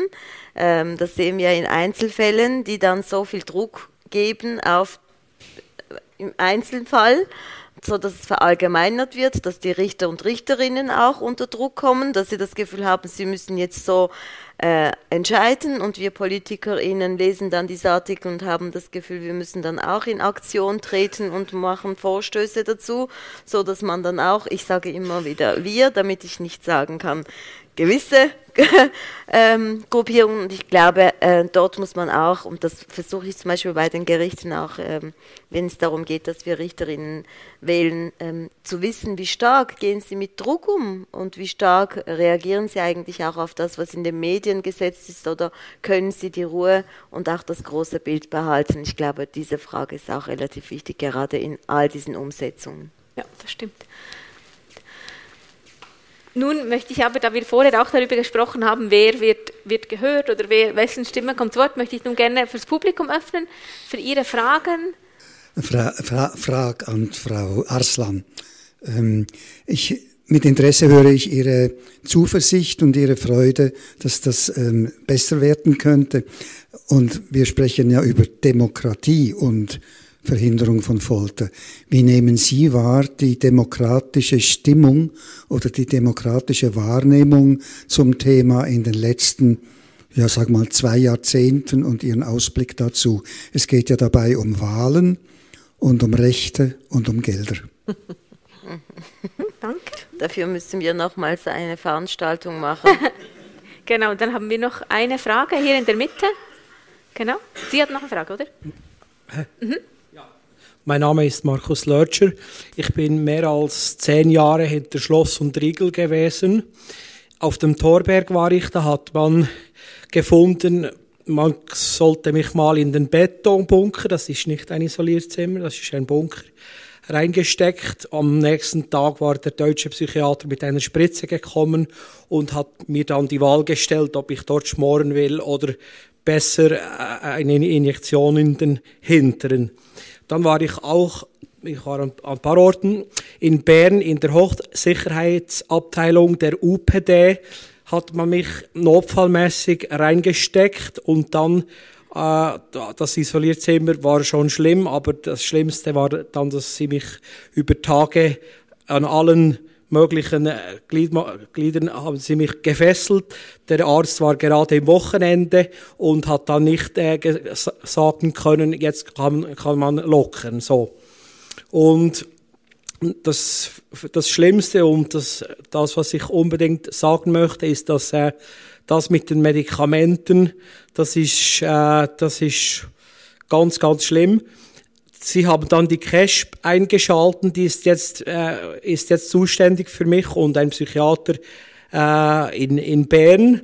Und eigentlich hat man mir dann gesagt, ich könnte dann das Ganze äh, ausfahren, diese elf Medikamente muss ich in Zürich einnehmen jeden Abend. Das ist heute der Fall wieder. Und äh, sie möchten mir das Leben lang äh, Medikamente geben. Warum auch immer. Sie können dreimal raten, warum das so ist. Merci vielmals. Vielen Dank für, fürs Teilen. Gibt es noch eine Frage oder sonst würden eine wir Frau die vielleicht? Genau. ja, sehr gut. Ich bin Großrätin im Kanton Bern und in der Sicherheitskommission und engagiere mich äh, für Rückkehrzentren und auch für die Bedingungen in U-Haft. Ähm, ich merke in vielen Argumentationen, dass entweder wir haben etwas beim Kanton und dann ist es Sache des Bundes, zum Beispiel im Asyl oder wenn man zum Bund geht, sagt ja, die Umsetzung ist beim Kanton oder es ist die Justiz, die anordnet und die, die Anstalten vollziehen. Ähm, die Justiz sagt, ja, wir haben das von den Anstalten bekommen. Also diese Schnittstellen zwischen unterschiedlichen Verantwortlichkeiten, ich glaube, das ist eine in der Umsetzung eigentlich eine, eine große Frage, weil es ist nie nur eine Person oder eine Organisation verantwortlich. Anfangend mit der ersten Frage ganz kurz und mit der letzten Frage, die ja eigentlich äh, die zeitgemäße Verfassung und der Föderalismus und den Ball hin und her spielen. Ich als Juristin oder wir alle als Juristinnen wissen, dass man dieses System hat und immer wieder auch äh, den Spielraum äh, geben möchte, was ja auch sehr, sehr schön ist. Ich glaube, für das werden wir ja auch beneidet aus vielen anderen Ländern, aber wir haben auch immer wieder mit diesen Schwierigkeiten auch zu rechnen. Und ich glaube, dort müssen wir auch in der Lage sein zu sagen, wo macht Föderalismus immer noch Sinn und wo macht es eben keinen Sinn mehr und wo müssen wir über die Bücher. Und ich glaube, in diesen alten sich bewährten und schönen traditionellen Haltungen festzuhalten, ist schon schön, aber ich glaube, es ist nicht mehr ähm, zeitgemäß gut, wenn ich das so ein bisschen diplomatisch versuche auszudrucken. Äh, und zwar merke ich auch, weil ich diesen Vorstoß gemacht habe oder eine Frage, als es um Brian gegangen ist, in diesem Fall von Brian wissen Sie ja alle immer wieder, und das ist ja auch im Rahmen von, ist das jetzt äh, äh, Verhältnisse wie Folter oder nicht diskutiert worden. Und dort hat man ja jetzt immer wieder im Nachhinein gemerkt, dass man so viele Fehler gemacht hat und niemand möchte aber Verantwortung übernehmen, was ja auch verständlich ist. Niemand möchte ja auch sagen, ich habe einen Fehler gemacht. Das braucht ja auch ein bisschen gewisse Größe. Das haben wir noch nicht so gelernt, dass wir sagen können, doch ich stehe hin und nehme die Verantwortung. Das ist auch menschlich, aber auch bei meiner Frage wurde auch gesagt, dass sich der Bund bei der Strafjustiz, also Justizvollzug, ähm, nicht in die Arbeit der Kantone einmischt und erst nicht in die Gerichte, was ja auch richtig ist und was, was äh, korrekt ist und so, und dass man das Ganze auch nicht einmal äh, kommentieren kann. Das hindert aber nichts, nichts daran, dass man die Frage trotzdem stellen muss. Ich glaube auf allen Ebenen und wenn man das eben auch hört, auch von, der, von den kantonalen Konferenzen der Justizdepartemente oder eben in anderen Gremien, dann wird man sich auch für eine Lösungsfindung, glaube ich, auch viel mehr bewegen können. Dann, ähm, Markus, vielen Dank für das, dass du auch deine Erfahrung mit uns teilst. Also, mir gehen solche Geschichten zu, zu, zu nahe, weil ich eben auch das Ganze auch äh, immer wieder als Beiständen so versucht habe zu beobachten und das Gefühl habe, wenn man einmal in diesen Rat eben geraten ist, dann hat man wie fast kein, keine Möglichkeit mehr, da rauszukommen. Es kann gut sein, ich möchte nicht sagen, dass es nicht berechtigte Gründe geben kann, weil ich ja nicht alles kenne, aber ich glaube, nur wenn man einen Fall angefangen hat, heißt es nicht, dass man, und das gilt für alle, auch für Staatsanwälte oder so, dass man das Gefühl, Gefühl hat, man muss jetzt das Ganze durchziehen, man muss Recht bekommen. Man kann auch nicht Recht bekommen. Also das muss ich ja als Politiker mir auch immer wieder sagen. Ich kann ja auch falsch liegen als Mensch und man kann mich auch von den besseren Argumenten überzeugen. Und es darf nicht sein, dass man unbedingt auch sich gegenseitig auch schützt und das Gefühl hat, man muss einfach auch ähm, ja, hier vorzuziehen. Und deshalb hoffe ich natürlich sehr, dass du vielleicht mit dem Experten hier auf dem Podium äh, auch ähm, ja, hier ähm, für deine Rechte auch weiter kämpfen kannst. Bezüglich deiner Frage, äh, Quatre Suisse, ich glaube, das ist ähm, sehr wichtig. Ich möchte ganz kurz hier ein bisschen ausholen. Ich glaube, es wäre nicht fair, wenn ich die Arbeit von Bert Flach, die parlamentarische Arbeit von ihm nicht erwähnen würde oder konnte. Ich habe gedacht, ich könnte das noch, aber wir sind schon wieder weg gewesen mit diesem. ja, genau, es, ist so schnell gegangen. Gut, ja. ähm, und zwar vielleicht historisch betrachtet, aufnehmen. damit ich fair bin allen Parteien gegenüber. Balthasar Gladli hat mal 2017 eine Frage gestellt bezüglich Anerkennung des Istanbul-Konventions und mit der Untersuchung von Folter durch den Bund. Das hat damals angefangen, es sind nur ein paar einzelne. Dann 2019 ähm, die Ständerätin an äh, Sedo von der Mitte hat dann auch gesagt, ob man diesen Straftatbestand der Folter im Strafgesetzbuch aufnehmen sollte in Form einer Frage.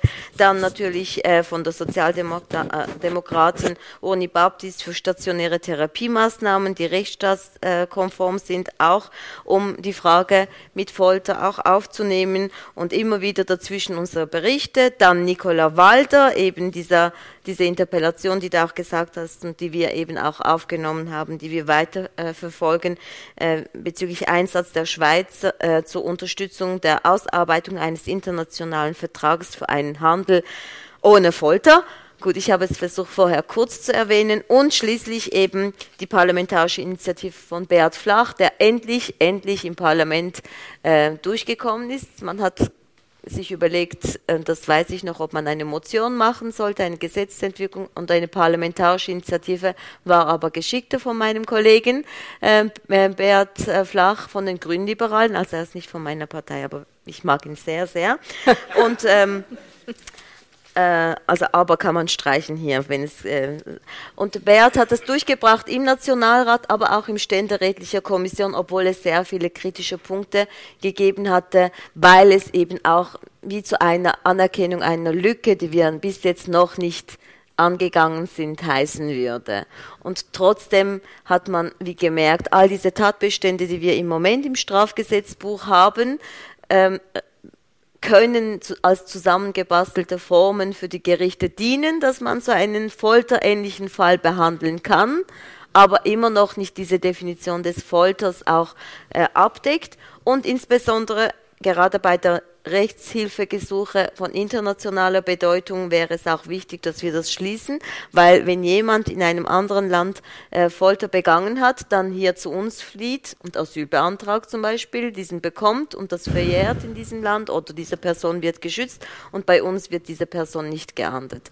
Und das ist eine klare Lücke und ich glaube, wer jemand gefoltert hat, egal wo, soll diese Person auch dafür in Rechenschaft gezogen werden. Und wir sollten da auch konsequent sein. Ich hoffe, für deine Anliegen ist das so auch ähm, ergänzt. Und die letzte Frage eben, demokratische, äh, demokratische Stimmung, ähm, wie ich rückblickend so auch zuversichtlich bin. Ja, was habe ich sonst für Möglichkeiten? Ich kann entweder sagen, März, mag ich gar nicht und es ist so anstrengend und, und ich, es geht nicht. Oder ich komme mit meinen Ideen und mit meiner Überzeugung und kämpfe weiterhin.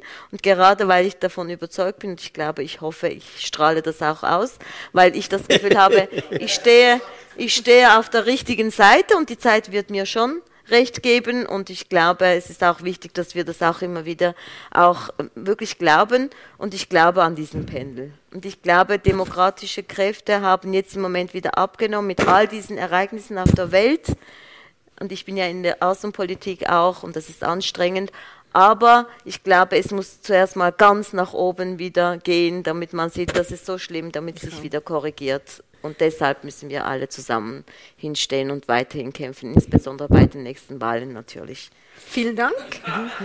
ähm, Daniel Recola-Mater. Ja, einen Satz. Also eben, es sind erst 170 Länder, die eine Konvention aus den, vier, aus den 84er Jahren, noch, also immer noch 20, die es noch nicht unterschrieben, ratifiziert haben. Das Ziel ist es, bis in zwei Jahren so weit zu sein. Es gibt eine Kommission, äh, von, von Botschaftern, die dafür arbeiten oder die dafür einstehen, dass eben auch die Letzten noch ratifizieren. Wir sind jetzt bei 91, 93 Staaten, die das äh, OPCAT, das äh, zusätzliche Protokoll unterschrieben haben. Auch da wird es eine Arbeit notwendig sein, um all die Staaten, die noch nicht unterschrieben haben, ins Boot zu bringen. Aber es ist ja schon etliches geschehen zwischen der Zeit meiner Jugend, äh, äh, mit Griechenland, mit Portugal, mit äh, den argentinischen, brasilianischen und anderen, äh, wie nennt man das, äh, autoritären Regimen. Da hat sich einiges getan. Und ich würde meinen, in die richtige Richtung. Auch wenn wir wieder, eben zur Zeit ist ja eher das Pendel wieder zurück und äh, es braucht eine nächste Generation. Mhm, vielen Dank. Aber wir, wir schauen in die Zukunft. Ganz kurz zu jedem Punkt einen Satz. Ich glaube sehr wohl, dass die Bundesverfassung sehr zeitgemäß ist, wenn sie so umgesetzt wird. Ich glaube auch die Präambel der Bundesverfassung ist nach wie vor vorzeigehaft. Äh, äh, Sibyl Asel hat sie zitiert. Äh, gewiss, dass frei nur ist, wer seine Freiheit gebraucht und dass die Stärke des Volkes sich misst am Wohl der Schwachen. So endet die Präambel. Ich finde, für mich, das berührt mich jedes Mal als Juristin seit Anfangs des Studiums bis heute. Ähm, dann wichtig, das Foltergütergesetz, das Sie angesprochen haben, ist eine ganz wichtige Grundlage. Wir haben uns auch dazu geäußert. Ich gehe davon aus, dass es nicht viel Widerspruch geben wird zum Foltergütergesetz und dass auch, das war in der Vernehmlassung, äh, dass das auch so äh, kommt, dass eben wirklich da die, die Schweiz auch äh, dieses Foltergütergesetz ähm, verabschiedet. Wichtig scheint mir auch noch das CPT, also wir haben vom SPT gesprochen auf, Uni, äh, auf, auf äh, UNO-Ebene aber es gibt natürlich das Europäische Komitee, also die NKV auf national, das CPT auf europäischer Ebene, also Comité pour la Prévention de la Torture und das SPT auf UNO-Ebene. Und das CPT hat auch eine sehr wichtige Rolle, auch äh, für die Schweiz. Dann zu Herrn Lörtscher, etwas, das mich sehr beschäftigt, ist Stigmatisierung psychiatrisiert zu sein heißt oder auch im Strafvollzug sein heißt stigmatisiert zu sein und hier gibt es sehr, sehr viel Arbeit zu tun. Ich habe jeweils meinen Mitarbeitenden im Heim gesagt, wieso müsst ihr die Diagnose wissen, wenn jemand ins Heim kommt? Fragt doch diese Person. Ihr braucht keine Diagnose. War eine riesige Diskussion. Äh, also da müssen wir eine grundsätzliche Haltungsänderung erreichen, glaube ich. Und zum Letzten, wir sind in einem komplexen System und die Herausforderung in einem komplexen System ist es, zu versuchen, Synergien zu finden, äh, in verschiedenen Gremien eben wirklich zu schauen, wie können wir die Ressourcen, vor allem in diesen Bereichen, wo wir davon sprechen, die sehr knapp sind, möglichst äh, effizient nützen. Aber das ist eine Herausforderung in einem Staat wie der Schweiz. Herr Wüttrich, möchten Sie? Ja, ich weiß nicht, äh, in, in, welchem Regime Sie da waren, aber es kann sein, dass das auch eine Maßnahme war, das StGB, StGB 59, kleine Verwahrung genannt auch. Das ist etwas, das vielen Menschen nicht so bewusst ist in diesem Land, dass da Tausende sind da in der kleinen Verwahrung und jedes Jahr kommen neue dazu in der Schweiz und wir bei Pometesana, wir sind der Meinung, bei der fürsorglichen Unterbringung wie auch bei der kleinen Verwahrung, dass man das nicht per se abschaffen soll, also wir sind da nicht in einer radikal antipsychiatrischen Haltung, die auch legitim ist, aber die haben wir jetzt da nicht. Aber es gibt zu viele und es werden immer mehr. Also bei der fürsorglichen Unterbringung sind es etwa 17.500, das sind etwa 50 pro Tag in der Schweiz. Und bei der kleinen Verwahrung ist es so, dass man dort, wenn man die Therapie nicht mitmacht, kommt man unter Umständen nie mehr wieder raus. Und, und, und ja, und das ist, äh, sicher wird das als erniedrigend empfunden und kann es auch sein. Das, man kann das nicht, äh, man kann, oder wir können, da, müssen wir jeden einzelnen Fall anschauen, aber etwas stimmt einfach da nicht, wenn das immer, mehr, immer stärker zunimmt. Und das ist etwas unter dem Radar und das ist auch jemand, da wird, also da will sich auch niemand, der auch Bombensaner natürlich, äh, bis jetzt zumindest nicht, die Finger daran verbrennen an diesem Thema, weil das ist so eine, die Schnittstelle des Strafrechts und des ZGB, der Psychiatrie, ähm, ist etwas, wo man sich niemand gerne damit beschäftigt. Ja? Und ich war jetzt gleich kürzlich in einer Verhandlung in Schaffhausen, äh, wo jemand wieder, das wurde wieder verlängert, das war doch auch in der, der Presse dieser Fall, wo ich da Beistand bin dieser Person. Und ähm, ja, auch da war natürlich die Erwachsenenschutzbehörde sehr froh, dass der weiter in der kleinen Verwahrung bleibt. Da müssen sie sich eben nicht darum kümmern. Und ich habe gesagt als Beistand, lass diesen Mann raus, lass die Erwachsenenschutzbehörde ihre Arbeit machen. Das ist nicht ein Fall des Strafrechts, sondern des Zivilrechts, oder? Weil das Zivilrecht ist im Prinzip die mildere Maßnahme als die strafrechtliche Maßnahme es ist. Aber sobald man natürlich unter dem Titel der Gefahr eine strafrechtliche Maßnahme verhängen kann, geschieht das tendenziell in unseren Tagen, weil man jedes Risiko scheut. Und äh, ich, ich, sage nicht, dass es in gewissen Fällen nicht in Ordnung sei, aber es wird eben zu oft äh, angewandt. Mhm, vielen Dank. Einen noch Satz eine noch dazu. Genau, Wir haben danach, äh, äh, zwei Berichte dazu verfasst, sowohl zu Artikel 59 vor einigen Jahren und letztes Jahr ein Bericht zur Verwahrung. Die sind auf der Homepage aufgeschaltet, wo wir sehr intensiv uns mit genau 59, also kleine Verwahrung, und jetzt äh, 64, also die normale, sogenannte normale Verwahrung auseinandersetzen und auch sehr viele Empfehlungen machen dazu.